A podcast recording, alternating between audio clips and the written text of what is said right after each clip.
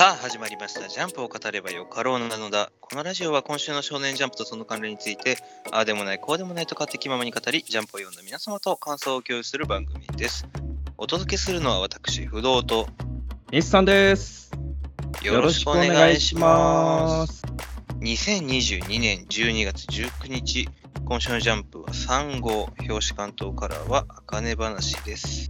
それでは早速、あかね話第43席、キリンジということで、今週あれですね、表紙関東カラー、色はいとりどりのおカラー表紙も、えー載せられてますが、う、うんん、勢いがすごいですね。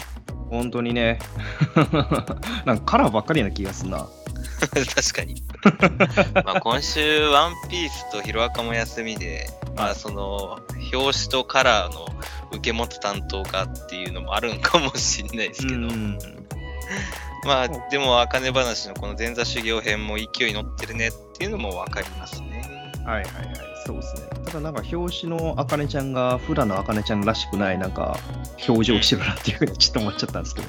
え、そう？すごい笑顔満面でいいじゃない。なんか、あの、心が死んでそうな笑顔やなっていう感じが。あ、そう目が死んでる。そんなことないだろう。なんか講座でなんか役を演じてる感があるっていう。ああ、なるほどね。まあ最近ちょっとね、あの落ち込み気味というか、はいはい、はい。本編的には、あかねちゃんも今いい場所にはいないからね。そうですね。うんまあこれからじゃないですが、そうねなんか。精神面でね、影響がこの 表紙で出てきてるのかもしれないですね。そうかな。まあまあ、これからね、学んで、うらら師匠だったり、今回の六六郎兄さんのところで学んでいくっていうスタイルですんで、はいはい。はい、そんな本編も。まあ、あかね話は本当、今後も楽しみな作品ですけれども、えー本編の方が、うららの独演会の開口一番ですね。まあ、あー最初の、うん、えー、六郎兄さんが話から始まるわけですが、まあ、前回、うらら師匠のね、凄さ、あー領域展開みたいな、あー 地獄太夫 うらら師匠みたいなのがありましたが、まあ、それに、えー比べて、え2つ目のね、六郎兄さん、どんな感じかなというところの今週。はい、うんキリッチの実力がっていうところでしたね。そうね。まあ、柏屋家の、あ柏屋家ってなんだ 柏屋、柏屋の新規営としてる六郎。まあ、荒川でいうところの海星みたいなね。うんあーなんか今後その二人のこう、対峙みたいなのもすごい楽しみだなと思いましたけど。間違いなくありそうですよね。うん。今週もね、その辺ちょっと荒川家 VS 柏屋みたいなのが出てましたね。そうでしたね。あのーまさか、あれですね、荒川一門がどっちかっていうと革新派らしいですね。変革、革命をもたらすものということで、うんまあそういう風に表示されてますけど、まあでも言われてみれば、あの、唐苦杯みたいなあの高校生の落語家のね、はいあー輩出を狙ったあー会だったり、うん。まあなんかこう、常に新しいもの、まあこの前ね、一生師匠も言ってましたけどね、えーはいはい。文化として残していくための変革みたいなのを推し進めていくと。はいはいはい。確かに言ってましたね。なんか個人的な感覚としては、落語のやり方自体は結構古い、古典的といいますかね、古いものを好きなんかなっていうふうに思ってたんで、どっちかっていうと伝統を重んじてんのかなと思ってましたが。うん、みたいなね。まあでもなんかこう、荒川一門に対して気に食わない、他の一門がこう気に食わない部分っていうのは、そういう伝統とかをあまり重んじないみたいなところもあるのかもしれませんね。海星もそうだよね。異例のスピードであ2つ目に上がってっていうところも。あそうですね、昇進の基準がかなり、まあ、緩くなってるっていうと言い方悪いのかもしれないですけど、実力だけを重視してるっていうところでしたね。うん、そんなところでね、このおじいちゃん VS おじいちゃん、興奮しますね。どっちが先に死ぬか。いやいや、そういう漫画じゃねえから。バトル漫画だったらそうなんだけどね。ええまあ、この、あの、風話においては、笑顔をお届けする漫画ですんでね。どっちがどっちの笑いに笑顔になっちゃうかみたいな感じ。にらめっ的な感じですかね。なんかね、あの、あの、最近現実の方では M1 グランプリとかあったんで、はいはい。こういうなんか笑いの頂点と頂点のぶつかり合いみたいなのも、ちょっとワクワクしますけどね。ああ、なるほど。まあそう考えるとね、ああいう M1 じゃないですけれども、落語だとかっていうのも親しみやすいそういう場があってもいいのかもしれないですね。うん、そうだね。まあなんか全体のそういう大きな大会みたいなのも今後ね、話し家同士のぶつかり合いみたいなのも期待できる、はいはい。えーところではありますね。すねまあ、はい。で、今週は、あーまあなんかひ、あの、なんだ、この、誰だっけ？あ、記者ね。歌手ああ、記者。ははいい、はい。月刊落語の記者の歌手さんが出てきたり。まああのなんだかんだ1話から出てきてましたよね。そうだよね。なんか、まあ存在はもう忘れてましたけどね。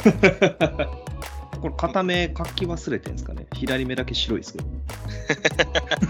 あ、本当だね。確かに塗り忘れてる感じがする。塗り忘れてます。カラクハイ王者、大崎茜って言ってるところ。はい。うん。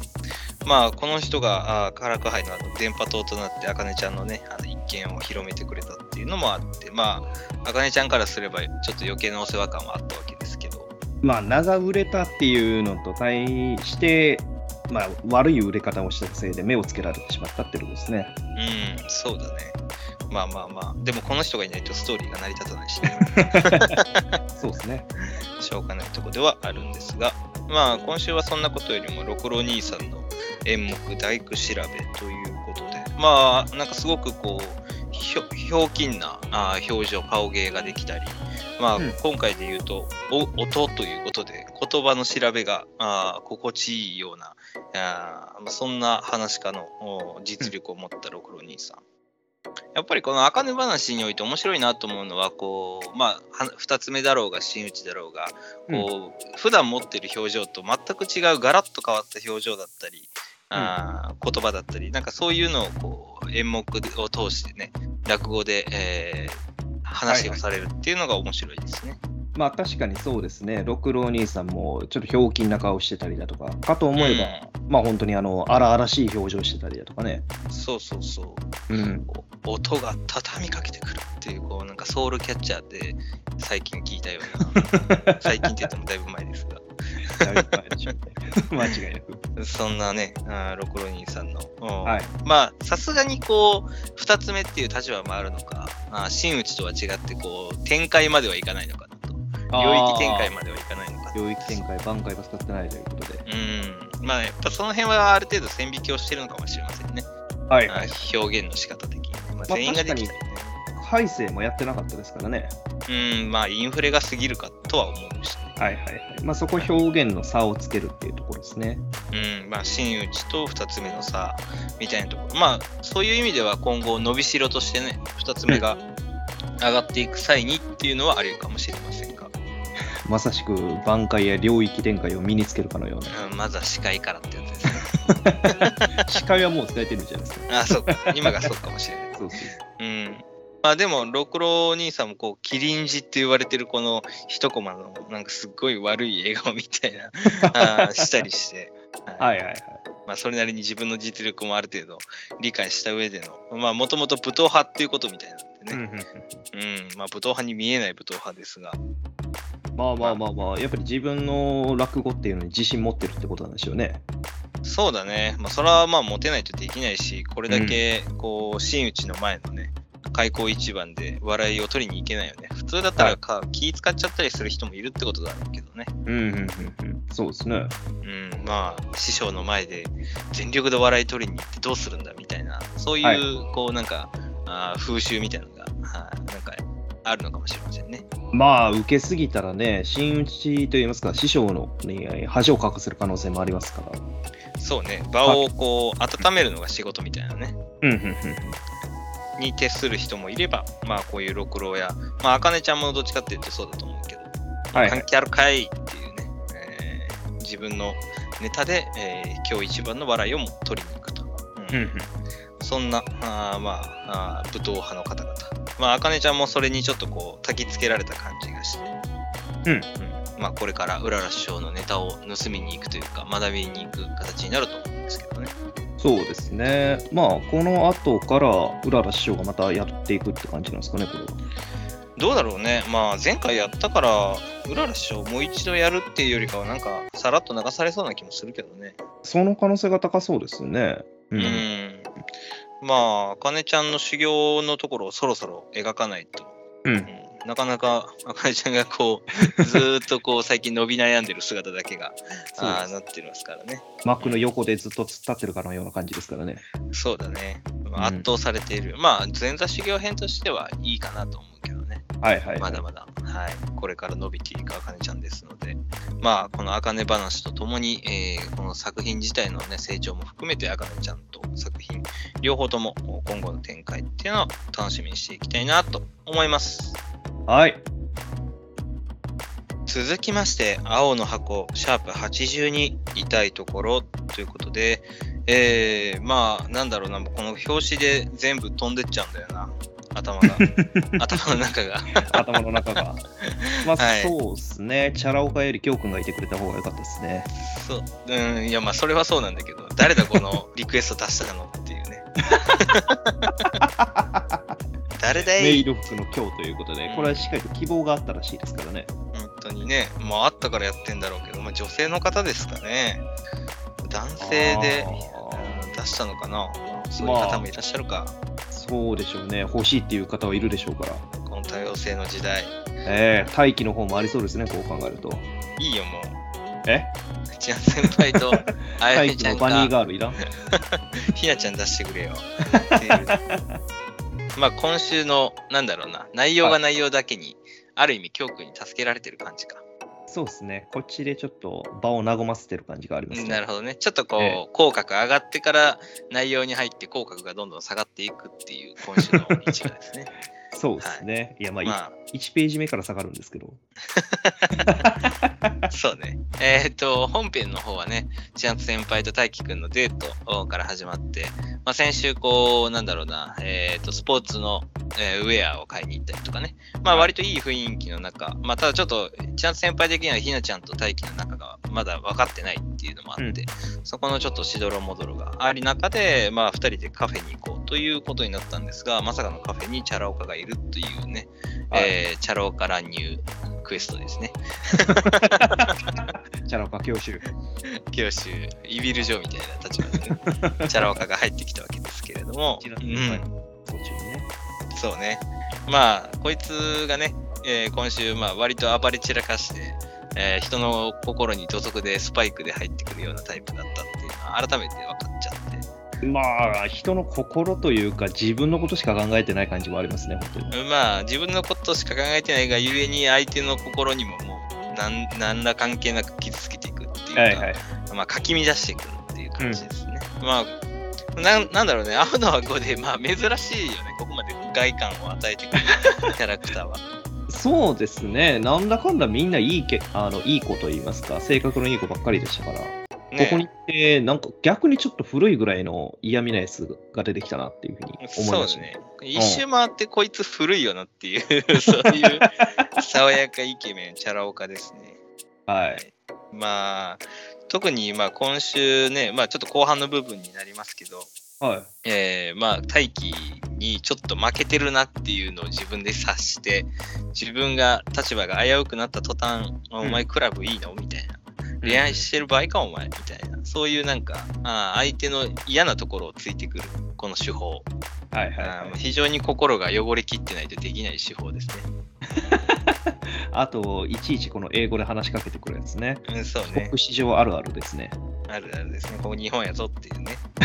えー、5に行っては5に従えよっていう言い方をしたくなりますが、まあまあ、大輝くんがね、まあある程度筋が自分の中にきちんとあるので、まあその辺はね、こう今週もうまくかわしてるなとは思うんですが、うん。ままあ、あ、なので不器用なりにもちゃんと自分を通して押し、あのーチャラオカをね、押しのけてる感じはありますね。そうね、まあただちょっと最後なんで折れるんだっていうのは思いましたけどね。うん。あの千奈先輩に、バスケの方に行かせようとするそのお選択はちょっと違うんじゃないかなとまあそうっすね。まあなんか結構強引に生かしてる感じはありますからね。ここ別にチャンス先輩の意見をちゃんと聞いてからでもよかったと思うんですけどね。だし、譲る必要ねえだろってすごく思うんですけどね、このね。まあさっき、恋愛とバスケというか、スポーツを、クラブをね、両立させようって自分の中で決めたはずなのに、ああ、いや、まあ、あくまでこれはあの大輝本人の話であって、千夏先輩としては、そのバスケが重要やから、その強豪と練習できるんやったら、千夏先輩のためになるっていうので、まあ、一応軸が違うっていうのはあるんじゃない。うん、いや、でも、こいつの中でこう、れ まあ、こいつって言っちゃった。えっと、大大輝くんの中で恋愛を成就させようと思って、ここで松岡、チャラ岡に譲ったらダメだろうとは思っちゃいますけどね。まあね、うん。うん結局、恋愛の部分でチャラ岡に行かれてしまう可能性があるわけやから、そうそうそう、うん。そういう一手になっちゃう。まあ、ただ、チャン先輩がそんな簡単になびく女じゃないっていうね、女性じゃないっていうところで良かったわけですけども、まああー、それは結果論であって、ちょっとこの辺は大輝のちょっとなんかね、あー優しさがゆえの弱さが出てしまったなという感じがします。はいはいはい、そうですね、まあ、甘いと言いますかね、甘い、そうね。甘いね。青いわ甘か。った青なの？青い、青いな、この大輝くんは。っていはいうところと、まあ、あとなんか、やっぱりこのチャラ男が過去に、えー、チャン先輩との関係もあったっていうのはまあ分かったんですけど、はいはい。うん、ゆめかちゃんっていう新しいキャラクターとのね、関係性も過去にあるし、まあ、なんかちょっとその辺、しどろもどろあったんだなっていうのが、あ垣間見えますね。この辺はあれですね、一波乱ありますね。間違いなくや、まあ、それはあるだろう。これで終わりってことはないだろうからな。うん。まあ、チャラ男も交えて、いろんなところでちょっと一波乱が起きそうな感じですね。まあなんか、どうなんだろうね。うん、チャラオカがこのチャン先輩とゆ,、えーゆめかちゃんを間違えてるあたり、まあ、チャラオカ自体がもともとこう、ゆめかちゃんと何かトラブル、あの男女のもつれがあったりとか、はいはあーなんかそれを目の当たりにしたチャン先輩がちょっと割とトラウマになってるとか、過去にね。い。はあはあはあはあ。まあなんかわかんないけど、そういう類かなと思ったり。うんうんうんうんまあそうですね。結局この中学の時の話ですから、高校ではもういない人物なわけですからね。まあ別のとこに行ったのかもね。まあそれこそなんかちょっと悪い方向に考えたら、まあ、割とひどい振り方したとかね、チャラオカはいはいはいはい。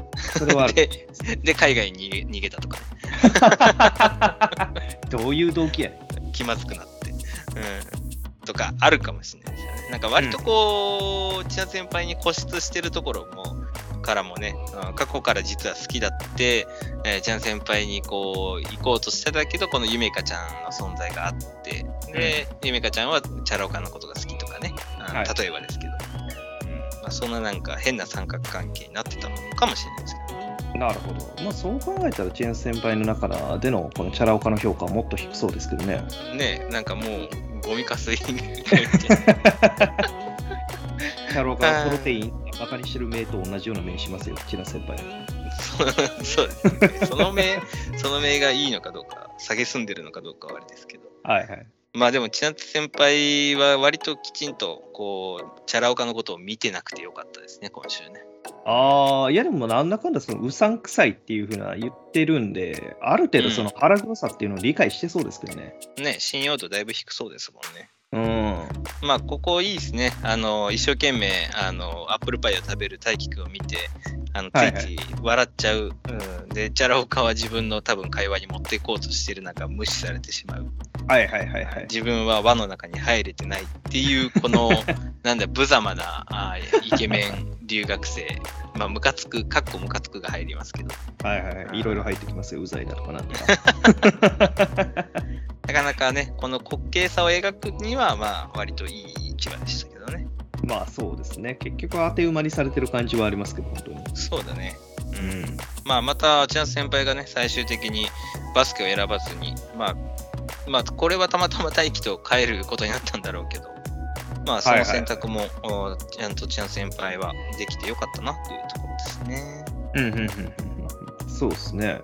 まあ結局、ここでは、ある意味大気を選んでくれたっていうことなんでしょうね。まあ、そうだね。あまあ、もうこれが最初からね、大輝がこっちに引っ張ってくればいいんだよって思わざるを得ないんですけど。あ、男らしさをね。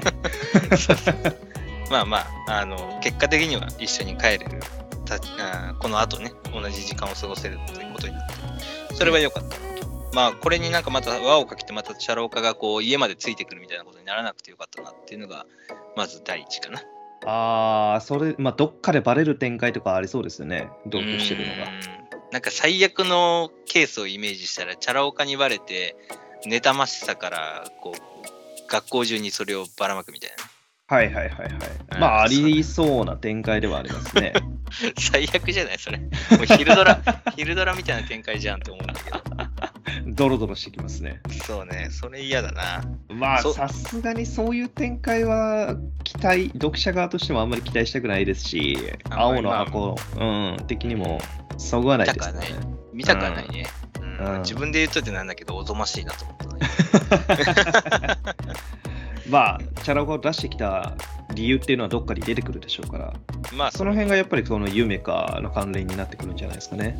そうだね。まあ、うんこのゆめかちゃんは多分、うん、次週描かれるのかな。まあ、千奈先輩にも何か過去の、うん、その辺の、うん、苦い思い出みたいなのがあるかもしれませんね。はいはいはい。あ、っていうかあれか、これ、学校の部活のロッカーかなんかに保管されてた写真なんでしょうけど、って考えたらう高校1年生までいたってことなんじゃないですかね、この夢か。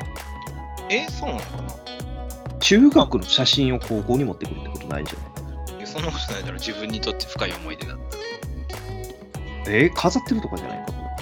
いや、まあ、わかんないけど。まあ知らないけど。まあまあまあ、あるかもしれないです。あ、掃除してたら出てきてるってそうそうそうそうそうねそう。ああ、まあ、それもそうかもしれないね。うん高校1年生まであったのかもしれませんね。うん余計にややこしそうですね。本当ですね。まあまあ、何にせよ、ちょっとその青の箱の新しい、えー要素ということで、話のね、はい種ということで、まあ今後それがどういう形で開いてきて、大輝と千奈先輩のこういう物語につながっていくのかっていったところ、はい、次週も楽しみに待っていきたいなと思います。はい。続きまして、坂本デイズ、デイズ100、ライデンということで、四つ村さん VS、えー獅子場さんですね。まあ、はい先週、四つ村さんのね、悲しいハニートラップな過去が明かされて、えーはいまあ、お奥さんに、まあ、命を狙われる、命を狙われる、そうだね、えー形になってしまって、まあ、やむをなく殺す形になった。まあ、それがはい殺連のね、えー旧会長の暗殺計画とかが絡んでいて、まあ、今の会長がどうなのかっていう問題もあるんですが、まあ、まずは今週、うんどこから手をつけよう。まずはデイズ100、うん、100話ですね。そうですね。はい、記念すべき、素晴らしいですね。もう100かって感じですね。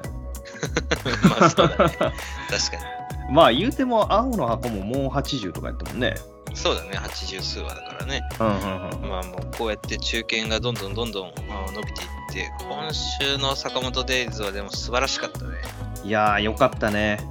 個人的には、あの、比叡 VS シグレ、あの戦いをラスト彷彿とさせましたね。あー、かなりのところ行きますね。あれは俺も好きです。僕はあの話がこうなんだろう少年漫画史上トップ3に入るんじゃないかってぐらい好きですけどマジっすか？じゃあこれもトップ3に入りそうじゃないですか？5には入るねおー。っていうぐらいの今週なんだろうなこう本当にこのああの坂本デイズ今茜話って言いそうになっちゃった、えーあの坂本デイズのアクションのバリエーション、まあ、ずっと言ってますけどバリエーションと引き出しの多さと、はいはい。でそのなんだろうな構図カメラワークと見せ方火の打ちどころがないですね。素晴らしいですね。すね。いや、今週かっこいいシーンがめちゃくちゃ多かったんで、いや、それも、それは俺も喋りたいところでしたよ。ねえ。じえゃあやめときましょうか。え終わったか。心に秘めて終わっときましょうか。満足したら、秘めたる心だけさらけ出したから。本当にね。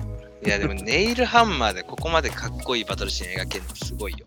そうっすね。あのーネイルハンマー同士でキーンってやって光らしてるのすげえかっこよかったですね。ね。今すぐアニメ化してほしい。ここ あそこってなったもん。そうなんだね。そのかっこよさもあるし、こう暗闇の中でお互いの顔が一瞬光る、こう切な、こう火花が散って、うんはいはい。お互いが死認できるっていうこのかっこよさもあるしね。そうっすね。いや、なんでしょう。あのーやっぱり、その他の漫画とかやったら、もう、視覚ってあんまり関係なくても、耳で感知するだとか、気配で感知するみたいなのとかってあるじゃないですか。うん、あるね。まあもちろんその辺もあるんでしょうけど、とはいえ視覚的な部分をちゃんと見せてくれるっていうのがすげえかっこよく映りましたね。そうね。で、うんこう、そのバトルのアクションの前にちゃんとこう静寂を作って、うん今回だったら暗闇をきちんと作って緩急をつけた上でのうん。こう一瞬での命のこうやり取り取り合いのやり取りみたいな、これがたまらないですね。はいはいはいはい。いや、よかったっすね。はい、素晴らしいですね。もう清水がぶっ壊れてるなんてどうでもよくなっちゃいますもんね。舞台がもう半壊してますよ。ね、現代ではやっと復旧終わったのにっていう感じですよね。そうっすよ。清水の舞台、昔って思ったよりもちっちゃいなと思ったんで。いや、多分それあれじゃない？工事中とかだったとかじゃなくて、あ、工事中やったのかな？でもずいぶん前やったかな。何回も補修したりとかしてますけどね。はいはいはいはい。うんそういうのもあるかもしてれないんのです まあでもこういうなんだろうな、えー、と舞台がこうね、えー今回体内巡りのところとか、まあ、荘厳なところでの、おアクションシーンっていうのもまたこう背景として映えますよね。んそうっすね。後ろに仏教の絵が描いてあったりとかね。こううん、なんか荘厳さも感じられる中での2人男2人のバトルっていうところが、まあまあ、まあ、この能の舞台のところもそうなんだけども本当にはいはいはい2人の対話も素晴らしい。そうっすね。旅はかないとあかんことを気にしてる獅子場さんとかね。可愛いですね。妙な律儀さが。うん、まあでも本当にこう四村さんと獅子場さんの間柄のこのコミュニケーション会話はい。あーもうこうなんだろうねこう感情に訴えかけてくるところあるよね。んそうっすね。いや、両方ともなんか、いい言葉を切り交わしてますね。あの、うん掃除っていうところについて。そうだね。まあ獅子場さんのその性格さっぱりした性格もう。素晴らしいし割と四村さんがちゃんと獅子場のことを思ってるってくれてるところがあはいはいはいはい。うん、なんか切なさを感じるしね、まあ、それでも今、獅子場を殺さないといけないという、はい四つ村さんのな、なんかこう、表には出さない葛藤みたいなところがね、まあ、ラストのね、恨むかはい。っていうところに対しての恨まんよっていう、この獅子場さんの回答も素晴らしい。そうっすね。殺す理由を探すのはもう疲れたって。ね、この獅子場さんの苦労もまた、こう、分かるっていうのが、読者側にとっても分かるっていうのが、なんかね、もう分からないんですけど、お世話になった人、まあねお世話になった人を最終的に殺さないといけない、その理由を探すしんどさは僕らには分かりませんが、ええが、なんかこう、なんだろうな、共感できちゃうんですよね。そうですね。まあ結局答えなんて特にないんやって話ですよね。ねそんそんな心理みたいな。まあまたこのネイルハンマーを鏡に使ったこの、うん、割とこうなんだろうなアクションシーンでも単純なパワーとパワーの押し合いじゃなくて、はいちゃんとそのギミックを使って逆転の一手をたどれるはいはいはい。これを見せれるのがやっぱりアクション漫画としての素晴らしいところですよね。そうですね。こういった細かい小道具じゃないですけど、まあそういうところを使ってくれるっていうのがやっぱり、あの、見せ方の幅が広いんで、面白いですよ。うんそう、大事よね。意外とこういう漫画で、こう、なんだろうな、面白くないのにありがちなのは、もう本当に力のご利用しでなんで勝ったのかよくわからない時。なんかはたまにありますけど、坂本データはきちんとその辺のギミックを使って相手のこう、不意をつけるというか、はいはいあちゃんとその物語のアクションの中にサプライズがあるんですよね。い。はいはいはいはい。あーその辺がやっぱりあー優秀な作品であるがゆえっていう感じがしますが。まあ、このあたりやっぱり接戦だからこそっていうところはあるかもしれないですけどね。そうなのよ。その僅差を、こう、なんていうかな、分けるのが、勝敗を分けるのが結局こういう一手だっていうところですね。うん、前のおさらぎちゃんと芸妓さんの時は、おさらぎちゃんがパワー系やったからね。まあね、あれはあれで面白いんだけどね、蹂躙するっていうのは、そうそうそう。あそこは力量差が出てるってことでしたね。そうそうそう。でもここはもう割と拮抗してるからゆえのっていうところですね。はい。まあまたこの最後の見開きがたまんないですね。そうっすね。チームキ。すげえ手形し T シャツ使おうか。これで。この T シャツつけてるの見たら親が泣くか。親が泣くか子供が泣くか。確かに。公園行ったらモンド無用でおまわりさん呼ばれそうやね。そう子供の目隠されるよ。いや、でもそれぐらいこう額縁に入れたいぐらいのかっこよさありますね。ああ、いいですね、この見開き。はい。まあ、ネイルハンマーでえぐり取った四つ村さんですが、はいい。やー、どうなるんだろうね、これ。四つ村さん、死なないでほしいなってずっと言ってんだけど、うーん、まあ、とはいえ、なかなか殺傷能力高そうな感じで殺されて、攻撃されてます。まあ、なんだろう、ちょっとこう、僕の中で、これが正しいストーリーかわかんないけど、はい。四つ村さんにはここは死なずに、こう、うんまあ、偽造されるような、獅子場さんに偽造されるような形で、まあ、四つ村は死にましたということで、はいはいはい。表向きはね。で、天音くんと会える機会ができる。はいはいはいはい。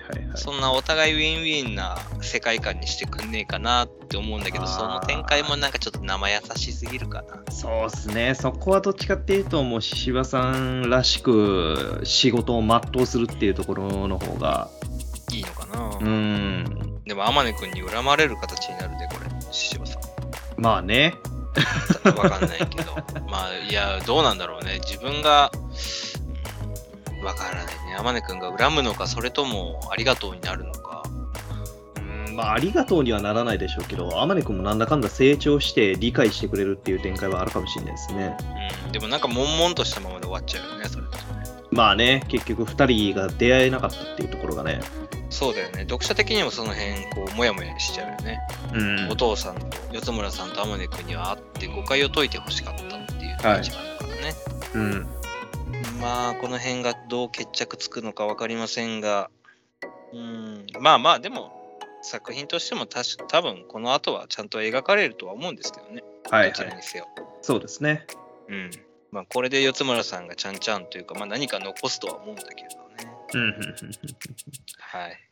まあ、そのあたりちょっと楽しみにしていきましょうか。そうですね。まあ何せこの死闘が終幕し、えー次週はさすがに坂本さんかな？坂本さん金栗の部分、JCC に戻るかっていうところか。まあもしくはこの2人のちょっとね、この後が話が進むか。まあそんなところでこの素晴らしいアクションを見せていただいた坂本デイズに感謝しつつ、はい。え？なんか 怪しい宗教団体みたいになってきた。坂本京。坂本家。まあ次週だね、坂本デイズ引き続き楽しみに待っていたいなと思います。はい。続きまして、一ノ瀬家の滞在第6話、しおりの遭遇ということで、えー、まあなんか新連載ですが、6話っていう感じがしないですね。こう。何話ぐらいの感じや？いやいや、もうそう言われると難しいんだけど。なんかすもう、あれ、まだ6話かみたいな。もっと言ってるような感覚に陥りますね。結構濃密な感じでしたからね。まあ、濃密だけど、翼くんのところの描写がね、まあ多かったから、ここまで、うん先週まではね、翼と中島の一件で学校のね、いじめ問題が、まあ、半分片付いたかなぐらいの中で、うんまあまあ、翼くんの性格がひょんとしてて、まあ、心が弱くないから、うんはいはい。まあ、そこら辺は割と安心して見れるんですけど、そうですね。はい。こっから翼くんを中心に家族の話が進んでいく感じっぽいですね。うん、まあでもやっぱりこう学校だけこう切り抜かれるよりかはこうやって前半家族の話で後半それぞれのちょっと闇が展開されるぐらいの方が見てて面白いですね。うんうんうんうん。まあそうですね。オムニバス形式でなんかそれぞれの人のを主役にしてっていう感じなんかなと思ってましたが、この辺りはこっちの方が見やすいんかもしれないですね。謎解き感があって。そうだね。で、なんか今週もいろいろ散りばめられてる感じ。あの家族でね、カレー作ってる時なんかも、はいこう要所要所でなんかあれって思うようなところがあったり。うんうんうん。まあ、なんかお母さんね、ちょっと闇の部分が見えましたね。仕事忙しいのに料理もうまくて、あ、まあねみたいなんて言ってますけど、はい一番最初のね、私は気づいてしまったんですよ。お一番最初の表紙のところ、おゲ、翼くんおはようってしおりが言ってるんですけど、後ろにお母さんがね、コップにワーカーホリックって書かれてるの。これ見よがしに持ってるんですけど、ね、えー仕事中毒という意味合いですね。まあ、そういう闇を抱えてるんでしょう。仕事中毒の中で料理がうまい。うん。まあなんか、あー料理がうまいどうなんだろうね。なんかこう、もう一個実は家庭持ってるとか、なんかそういう闇とか。え、深すぎない？そうや。で、そっちではめっちゃ家事やってて、仕事あんまり実はしてないとか。ああ。わかんないけどね。まあ、もしくは仕事できるふりをしてるみたいな感じで、実際そんなに仕事ができなくて、家庭の方にばっかりうんうん。向かってるみたいなものとか。ああ、かもしれないですね。うんなんかそういえばだって教育云々とかいう本はいはいとかあったもんね。教育ママ的な感じがあるんじゃないかっていう予想もしてましたもんね。うん、しましたね。まあ、うんそんななんかお母さんのお少し闇を見えながら、今週はまあしおりちゃんのね、えーまあ、闇と言っていいのかなっていう感じはしますが、あーまあ、パパ活ですか。はい。まあこれ多分そうですよね、明らかに。なんか男の、いけすかねえ男の方が、ポール・スミスのあの財布を持ってるあたりがリアルですね。そうですね。でもな、うん、まあ高校生相手にっていうのやったらあんのか。うんいや、でもこれさ、う気になるのが、でも、記憶まだ取り戻してないのに、その前の記憶というか、前のしおりちゃんがしてたであろうパパ活だったり、援助交際的なところん。はい。を、また改めてやってる理由っていうのがよくわかんないですよ。そうですね。仮に、例えばそのパパ活やとして、えー続ける理由っていうのがなんかない限りはやる必要ないじゃないですか。あの関係性なんてその時々で別に切れるわけですし、学校と違って。まあ、もしくは単純にこう記憶を取り戻したいがゆえに前やってたあーのに手を出してるのか。ああ、まあもしくはお金に困ってるとか。うん、まあお金に困ってるはあるかもしれないですけど、でもなんかもう見た感じ、お金目当てっていうよりかは単純にパパ活楽しんでる感すごいけどね。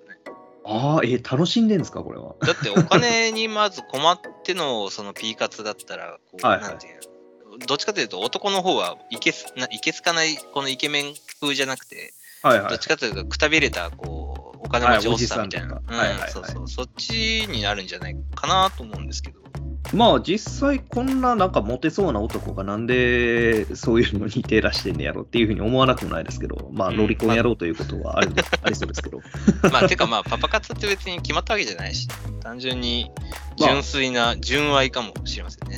純愛法ですね。しばらく見てなかった 失礼だな、純愛だよ。確かに失礼でしたね。すいません、ちょっと昨日呪術見たんでね。はい。また見てたんですか？あと見てました。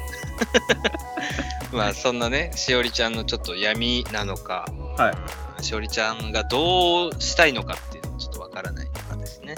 うん、そうですね。まあ一応毎日記憶を取り戻すために頑張ってるっていうふうには言ってますからね。言う通りその記憶を取り戻すために前やってたパパ活動を続けてるとかっていう可能性もありそうですしね。うん、まあこの男との関係なのか、はいまあ他もそうなのかわからないですけどね。まあでもなんかまともに学校は行ってなさそうな感じはしますね。はいはいはいはい。そうですね。うん、まあ、またフードロス削減っていうことでなんか活動してる翼くんですが、こはいの。先生もアホですね。フードロス掲げるぐらいだったら残飯減らしちゃえのにねって。まあ残飯って言ってますからね。ね食べ物を粗末にしてはいけないっつってますけど、残飯なんで。うん、出すなよ、じゃあ残飯をっていう教育方針に変えればいいのに。ね。まあもしくは単純にその残飯を何かに変えれるようにするとかね。まあ鳥の餌やったりとか、肥料とかにね。うん、肥料とか。うん。全く、まあそういうちょっとちぐはぐなこの学校と、まあ周りもそうだけどね、クラスメイトと担任の先生と、まあ今後はこのしおりちゃんがちょっと中心となった展開になっていくということで、まあどうなんだろうね、どこまでこう深い闇になるのか、まあまだ想像はつきませんが、うん、まあそうですね。翼くんが結構深い闇だったんで、それに比べてどんな感じになるのか、まあそれ以上にインパクトを与えてくれることをちょっと期待したいところですが。まあそうだね、予想の斜め上ぐらいを言ってもらえると、というところは期待したい。はい。まあこの一ノ関の滞在、まあ引き続き家族の問題、しおりちゃんの問題が何なのかっていったところを次週楽しみにしていきたいなと思います。はい。続きまして、呪術廻戦第207話、星と油、丸3ということで、えー、つくも長宗 VS えー賢者の戦いですね。うんまあ先週結構危なかったつくもおですが、まあ、そこのお不意をついて、えー、賢者のね、えー術式が焼き切れた後、不意をついての長宗からのスタートですね。はい。超はい、まあ新鮮なところでしたが。超新鮮なところでしたが、まあ本当に今週はあれですね、賢弱が強えっていう位置は、うん、こいつ思ったよりも強いよね、本当に。本当にこう、なんだろうな、ずーっとこう、うん、斜め上の攻撃を仕掛けていっても、はい予想を超えていっても倒せない。うん。タフさと経験と、もう自力の強さですね。そうですよね。なんかこんなに強かったんかっていうふうにびっくりしますよね。そんな戦闘機じゃないみたいな話もされてたじゃないですか。そうね。うん、いやいや、十分十分っていう感じですね。うん。ねこの頭のところとかびっくりしたもん。はい、スリッピングアウェイの、うんこれはもう僕は喧嘩商売や初めの一歩でしか。見たことがない、この受け流しの方法ですが、これをスリッピングアウェイと言っていいのかっていうぐらいですけどね。そうですね。こいつの場合で、の脳のこうなんだろう頭が回転してるっていうね、ちょっとこうスリッピングアウェイなのかどうかよくわかんないですけど、そうです。頭自体を回転させてますからね。うん頭蓋と言いますか。そういう意味では本当にこうこの脳みその、まあ、このコックピットみたいなところを潰さないとどうにもならないかもしれませんね。まあ、そうなんでしょうね。結局、賢弱、胴体の方とか攻撃したところで乗り換えられるからっていうのがあるんですかね。ね。うんまあ、その辺のこう意味のなさもありそうだしね。まあ、つくもと長宗2人がかりでもここまで苦戦するかというとこと、はいまあ、今週、ただ2人のね、このアクションは本当にかっこいいところが多かったですね。まあ、ボンバイエもそうですが、反転術式のタイミング、長宗との協力戦、うん。そうですね。まあガルダの使い方も含めてね、うんうんうんうん。うん、やっぱりこの結こう瞬間的に回復できるんですね。ね、術式。うん反転術式もね。まあ、うん。ただ、まあ、ここの1秒にも足らないのかわかんないんですが、この瞬間をおついてのおガルダから抜け出す、やっぱり賢弱の、おはいはい。判断の速さといいね、あー素晴らしいですね、この辺は敵ながら。やり手すぎんかっていうところですけどね。本当に。で、その後も一瞬の隙をついて術式がもう回復してしまって、まあ、例のね、重力なるはい術式が、あーまあ、また展開されてしまうわけですが。うんうんうんうんうん結局あれですね、ボンバイエもその重力の影響は効くみたいですね。そうだね。まあ、ボンバイエは単純にこう、相手に仮想の無加減の質量を与えるっていう感じなんで、はい。まあ、結局自分自身が強化できるものじゃないし、自分が質量をこう倍増して硬くなれるみたいな、そういうわけじゃないからね。密度を上げるんじゃない。そうですね、密度を上げてるわけではなかったっていうのが今回分かりましたんでね。うん、まあ、そこの不意をつかれたっていうところが。うん、で、まあ、また、賢着はもうその、呪霊操術もできちゃうからね。そうですね、呪霊操術が厄介でしたね、結局。結局、そこだね。まあ、しかも渦巻き、このコンパクトさで打てるんかいっていうのが 驚きですよね。そうですね、このコンパクトさで、つくもを圧倒できるだけのダメージを与えられると、まあ、そんな威力を出せるっていうこと自体もかなりの脅威ですよね。うん、ちょうどさっきも言ったけど、昨日あの呪術廻戦の劇場版見たからさ、うん、はいはいはい6 6000もの渦巻きの大きさを見たんやけど、まあ、だ6000であれだけの威力と、ね、大きさと、まあ、時間で、これに、これだったら極小の渦巻きだったら、まあ、例えば500とか、はいまあ、それぐらいの樹齢でいけるのかなとか思っちゃいますけどね。はいはいはいはい。極小の方が結構運用的にはやりやすそうですよね。ね、これで連打というか、こう、体術を絡ませながらね、うん打てたら超強えじゃんと思うんですけど。うん。結局腹を貫かされてしまったということで。そうね、つくもさんの結局、うん、胴体が、あー風穴が開いてしまったわけですが、まはあ、重力は腹で寝るっていうんでね、この辺どこまで、まあ、リタイアになるのかっていうところが怖いですね。そうっすね。ただ、反転術式使いの倒し方っていうのは、頭を潰すか、毒で殺すかみたいなんでしたよね。うん、まあそうだね。だから、あと一瞬の隙が作れれば、まだ反転術式のあれは、チャンスはあるのかもしれません。そうっすね。でも、まあ、言う通り、その磁力がそもそも寝れないみたいなことになって、負けてしまうっていう展開もありえそうではあるからね。ここのまあ辺は。そうね、その辺の心配はあるね。まあ、て天う元、ん天元何してんの？天元？っていう感じですね。確かに、ここで、この状態で引かれたら、まだ天元が直してくれる可能性はあるかもしれないですね。反転術式使えそうですし。うん、まあ、使えるのかな、いつ自身ね。わかんないですけど。まあ、もう、はいでもこの構成宮に入ってこれる味方もいないだろうしね。はいはいはいはい。余計にこの2人しかいないと思うと怖いですね。つくもがここで領域展開もせずにリタイアするとは考えにくいんだけどね。いやでも最近領域展開せずにリタイアしてるケースがあるからね。誰かいた？え？いやいやあれやん。あのーブラストであったりだとか。ああ、はいはいはい 確かにね、あっちの方も、まあまあ、あっちの領域展開せずに、うん、う終わっちゃうみたいなね。まあでも死んでないしね、これからのあのキャラクターとしてのん。はいはいはい。展開もあると思うんだけど、そうですねここ。はもうケンジャク VS は完全に死ぬか生きるかだからね、うんうんうん。まあその辺でのつくもさんのもう安否が心配というところですね。はい、そうですね。まあ、このまま負けてしまえば、もう罪ですからね。なんとまかなうんると思いたいですけど。うんまあでも、漫画的なことを言うと、来週というか、来週が一応最終週か、今今年、ああ、はいはいはい。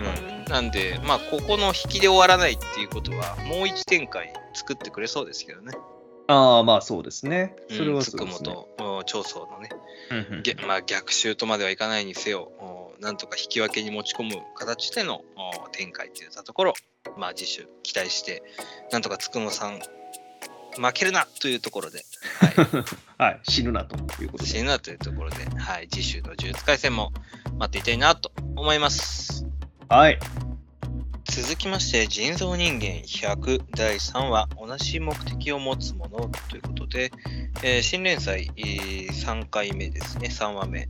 八尾足火とナンバー100の人造人間。まあ、博士に作られたこの人造人間たちが、まあ、八尾家をね、えー襲撃して、まあ、この足火くん以外みんな死んじゃったと。で、まあ、うんその復讐を持つために、自分の優れた肉体を捧げて、ナンバー100と契約みたいな形で、まあ、人造人間たちを滅ぼしに行こうという、このメルヘンダークストーリー。はい。はい。まあ、今週もね、えっ、と、新しい、まあ、キャラクターとあ話の展開に持っていくわけなんですが、まあ、うんそこは、あれですね、意外と、意外とというか、まあ予想してなかった、えーまあ、うん人類側ということで、そこは面白かったですね。そうですね。予想だと人造人間側が逆襲してくるのかなと思ったんですけどね。うん。まあ、あのーまあ、そらそうだよなと。人造人間に他にも多分、うん、恨みを持っている、人間側はいるにはいるよねっていうところで、そのお組織を、まあ、人類側のお反逆組織があ今週ね、えールカっていうようなキャラクターも出てきましたが、うんうんあーまあ、ヤワシビを保護しようとしに来たという感じですね。うんうんうんうんまあ、この漫画としての構図自体はね、非常に興味はあーそそりますね。人造人間 VS、それを討伐しようとする人間組織。はいうん、この、おーなんだろうな、今の内容だけ聞くとすごいこう、よだれが出てくるんですけれども、そんなに？いや割と好きな、割と好きな構図だなと思って、はいはいはい。そうそうそう。こう人類の肉体を求める人造人間と、それのおー復讐心に燃える人間側。はいはいはい。まあそういうストーリーですね。はいまあ、ただ、今週ね、ちょっと、あの 教えてほしいんですけど、このルカのこの車の、えー能力、ドラテクは何ですか？念能力ですかこれ？いやー、超スピードでごまかしたに過ぎないでしょ。それが、それがわからないのよ。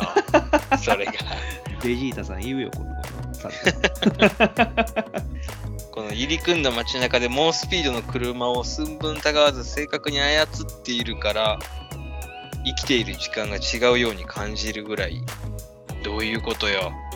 まあ、要するに、まあ、極端な言い方ですけど、街中で300キロぐらい飛ばしながらも正確に操ってるから、景色が一瞬で変わるみたいな話ですかね。あー生きてる時間が違う。もうそれはでも、この街中に人はいないのかっていうぐらいあれですけどね。はいはいはいはいはい。まあまあまあ、その辺のこう、なんか、以前、せえー、と前回の話もそうでしたけど、気泡からあのペンを投げて、はいはいえーナンバー100のところに届かせるとか、ちょいちょいなんかこう、念能力じゃないけどさ、能力的なところがこう、会話見えるから、ちょなんか、そこら辺がちらついて、整理、頭の整理がつかなくなっちゃうよね。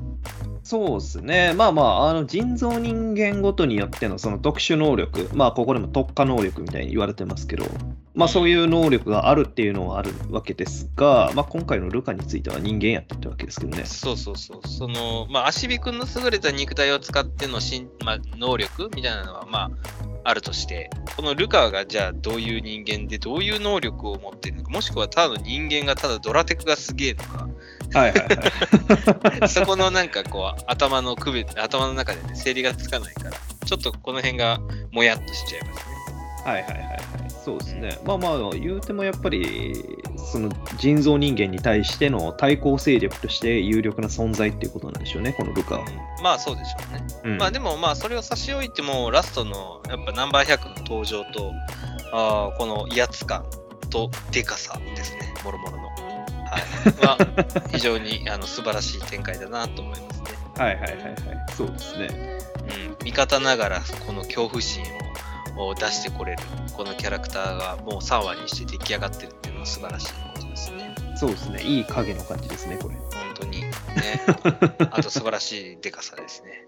何とは言いませんが。昨今厳しいんでね。そうですね。言い方が気をつけないと。まあ何にせよでもこう人間組織 VS 人造人間の構図と、まあ、このナンバー100のね、まあ、強さあーが今後展開されていくっていうのはこうなんかね楽しみな部分もあるしまあそうですね。あとはまあこの対抗勢力、なんかエクソシスト的な感じなんですかね。そうねその辺のこうキャラクターとしてのね あれも楽しみですしね、はい。はい、まあそんなところでまだ3話なんでね、まあ、次週の人造人間100の、まあ、ナンバー100の暴れっぷりも含めて楽しみにしていきたいなと思います、はい。続きまして暗号学園のいろは第5号暗号同集ということで、まあ、前回、えー、東秀祭のね手下のおもむろちゃん夕方ちゃんとの暗号バトルえーダンスバトルを経て、えーまあ、今週は1年 A 組の学級閉庁決めに向けたあーまあなんだろうね行事というかあーいうのが展開されてきましたね。うん、うん、うん。うん。まあ、いろは坂いろはちゃん、いろはくんで、はい。気をつけて。まあ、クラス唯一の男子生徒ということで、はい。まあ、この境遇だけ聞くと素晴らしい、いいクラスだなと思うんですが。え？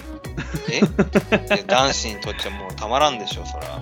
なるほど。なんかあれですよね。そういう時なんかすげえ苦しい思いをするって話も聞いたことあるんですけど。まあ、現実だったらしんどいだろうね。当然。間違いないね。より女らしくならないとうまくいけないみたいなのはよくそうそう聞くね。そう。だし、男友達いなかったら喋る相手いないじゃんっていう感じもね。うんするし、まあそれはあーしんどいと思うんですが、まあ、いろはくんはね、なんやかんやこう仲のいい友達はちょいちょい増えてきてる感じがしますし、今週もそのコミュニケーション能力の高さみたいなのは割と見えますが、そうですね。はい。まあなんか今週はいろんなキャラクター、いろんな生徒たちがあーキャラ立てしてきて、非常になんだろうな、ストーリーとしても今後楽しみになってきますね。はいはいはい。そうですね。もう本当にキャラが豊富ですね。覚えきれへん。バリエーションが多すぎてね。それぞれにちゃんと個性があるのが余計に厄介でね。確かに。まあ、うん余計に厄介というか、素晴らしいことなんだけど、本当にあれだよね。うん。目立つこと目立たない子の差がすごいなっていう。うん。なんかいきなり冷えみたいなやつも出てきましたしね。おぼろ、そぼろちゃんね。おぼろそぼろちゃん。まあ、ちゃんつけたらこの子も、この殺されそうです子も女の子ですけど。黒竜派歌えそうだね。ほんまに演出されるよ。ような子もいたり。うん、まあでもやっぱり僕はもう完全に夕方ちゃん推しなんで、今。はいはいはいはい。僕はおもむろちゃんですね。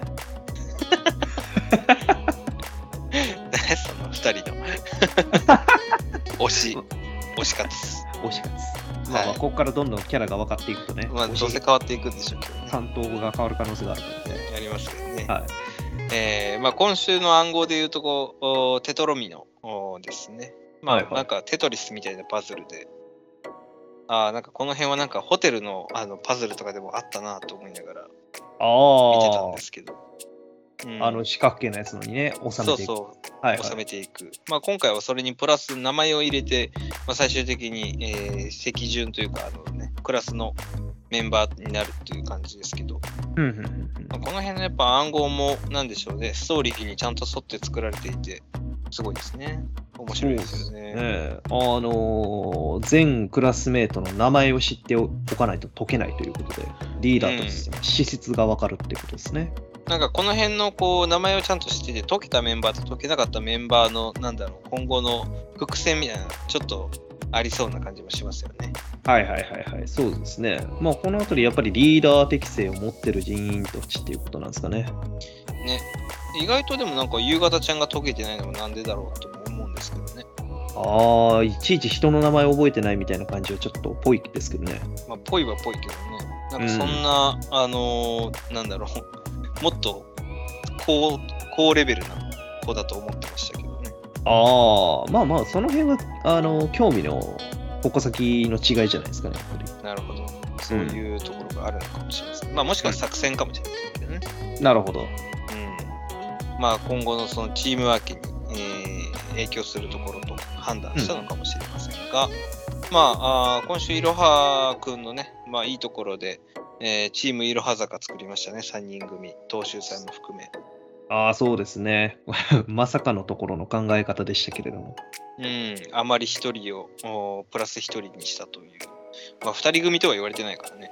うん。で、奇数人のクラスで2人組を作れっていうことですから。まあ1チームは3人になるっていうところをもう割と察してたのかもしれませんけどね。うん、うん、うん。うん、まあでも東秀祭が意外とイロハを なんか選ぶっていうのはストーリー的にはすごい面白いんですけど、そうですね。あれですかね、要注意人物を隣に置きたかったっていうところですかね。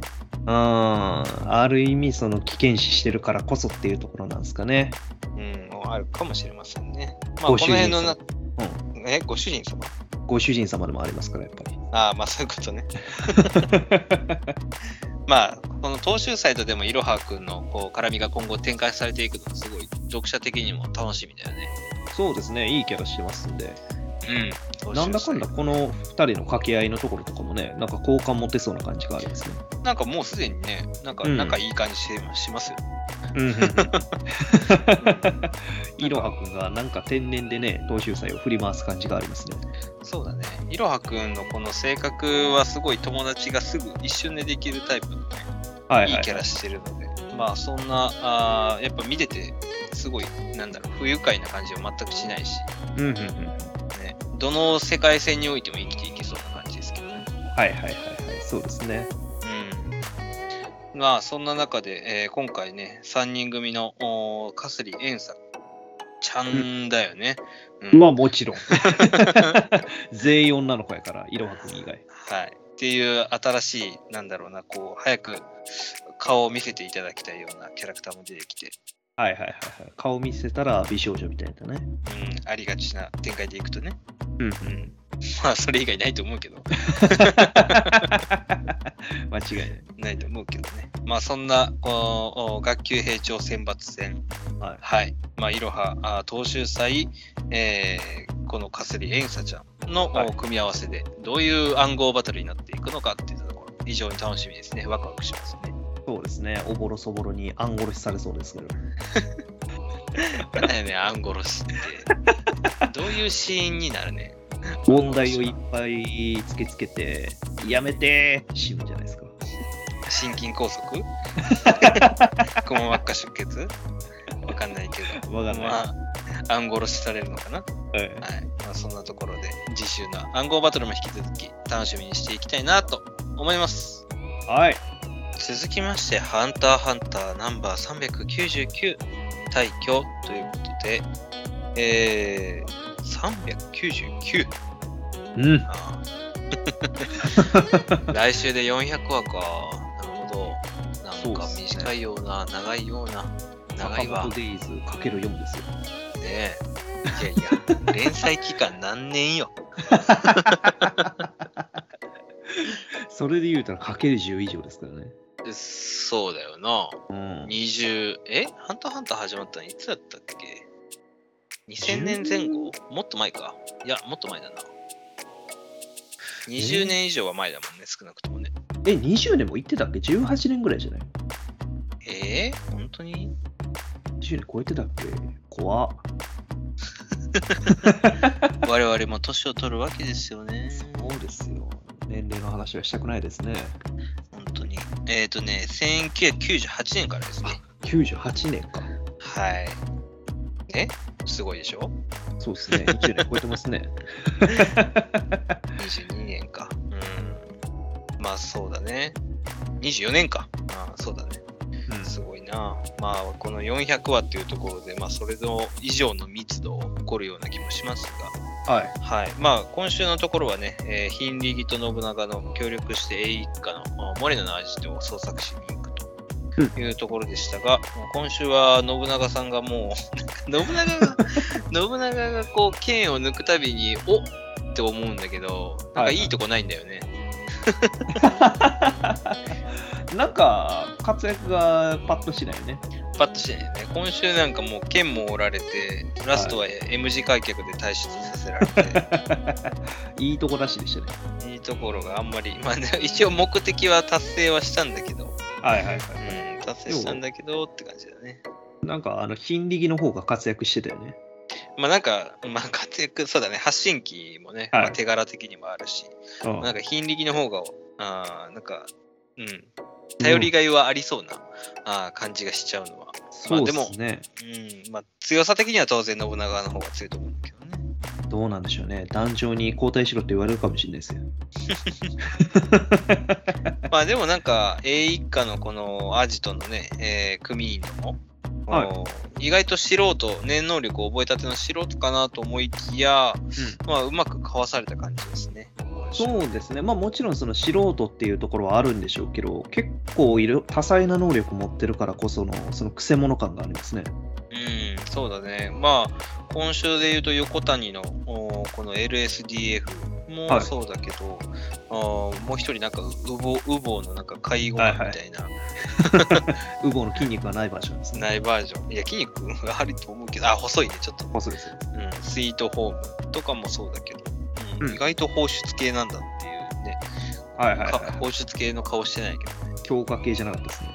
ね、ね、のなんかこう癖のある、一癖のある、うん、念能力だったり、うんうん、特にちょっと横谷のやつは厄介ですね。そうですね。横谷については、まあどうやってこいつらを攻めるのかっていうところの考え方がなかなか難しいですよね。まあうん逆に、ええーこいつらに対してその法を犯してるような部分を攻めたら突っ込めるんかもしれないですけど。うん、まあ、逆手にとって法律の範囲内で こいつらを突っ込んでいくか、まあ、まあ、ぶっちゃけ今週のところも扉の外からこうナイフを突き刺してるのは遠距離として正解は正解だよね。はいまあ、スイートホームがなければ、もうこれでちゃんちゃんなわけで殺せるわけで。確かにね。うんうんだからまああー別に信長の攻撃が近距離っぽかったからあれっていうだけで、マシンガンとか、それこそフランクリンのあのマシンガンとかでも、はいはいはい、あーあれば、うん一掃できたんじゃないかなとは思いますけどね。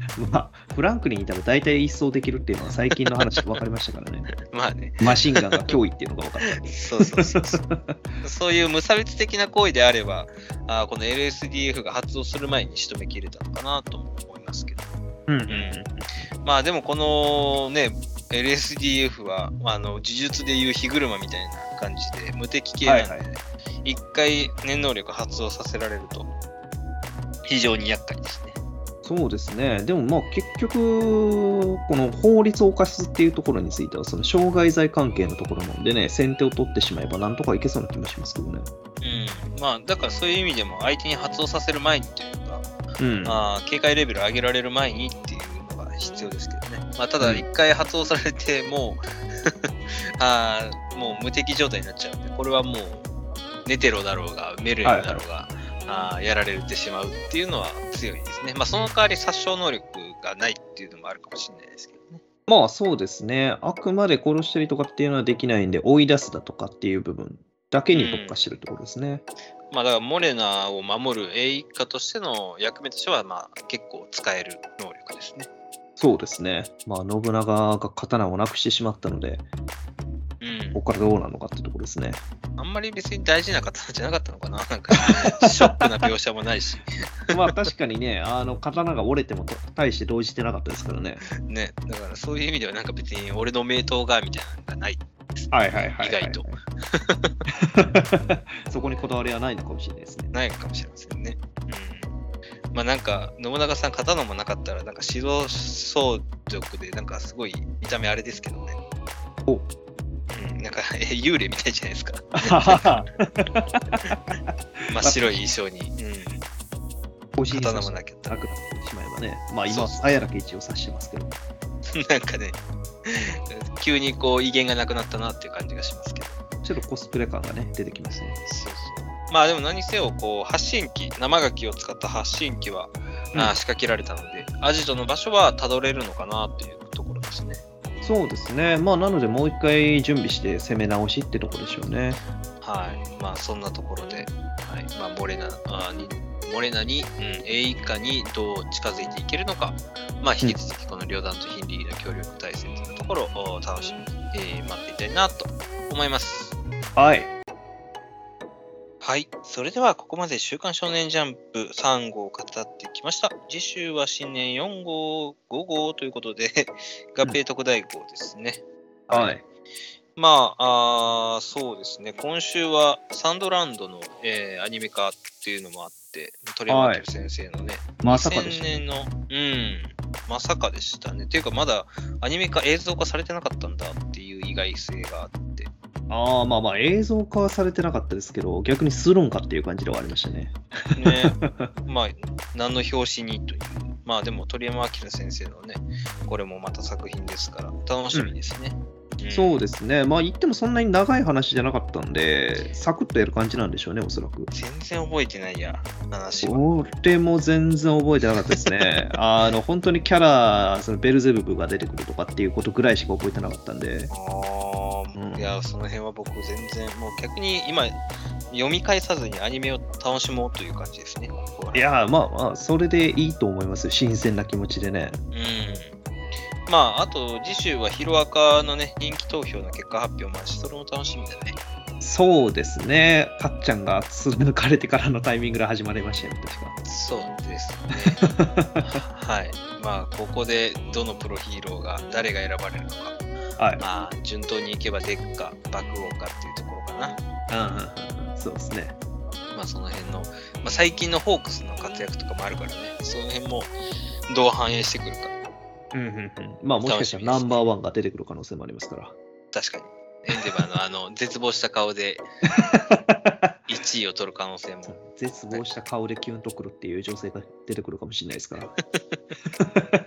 そんなやつもなの。で、えーまあ次週は、まあそうだね、えー合併特大号なんで、もう年末最後。まあ我々もちょっとラジオ的には、まあ一周空いちゃうので、うんまあ年末までに、えーなんか今年の総まとめみたいなのを一本取れたらいいなとは思ってますけどね。はいはいはいはい。そうですね。まあ一風変わった感じでね。そうだね、まあもうほぼフリートーク形式になるかなと思うけど、はいジャンプだけじゃなくてね、今年の漫画、アニメ、えーゲーム、その辺を絡めた上で、なんか話していけたらいいなと思ってますけどね。はい。はい。まあそちらの方も楽しみにしていただいて、まあ次週のジャンプっていうのも我々また楽しく語っていきたいと思います。はい。はい。えー、それでは我々、えージャンプを語ればよかろうなので YouTube、Twitter やってます。皆さんのコメントいただけたら非常に幸いです。はい。それではまたあ次週お届けしたいと思います。今週うお届けしたのは私、不動と。兄さんでした。ありがありがとうございました。バイバイ。バイバイ。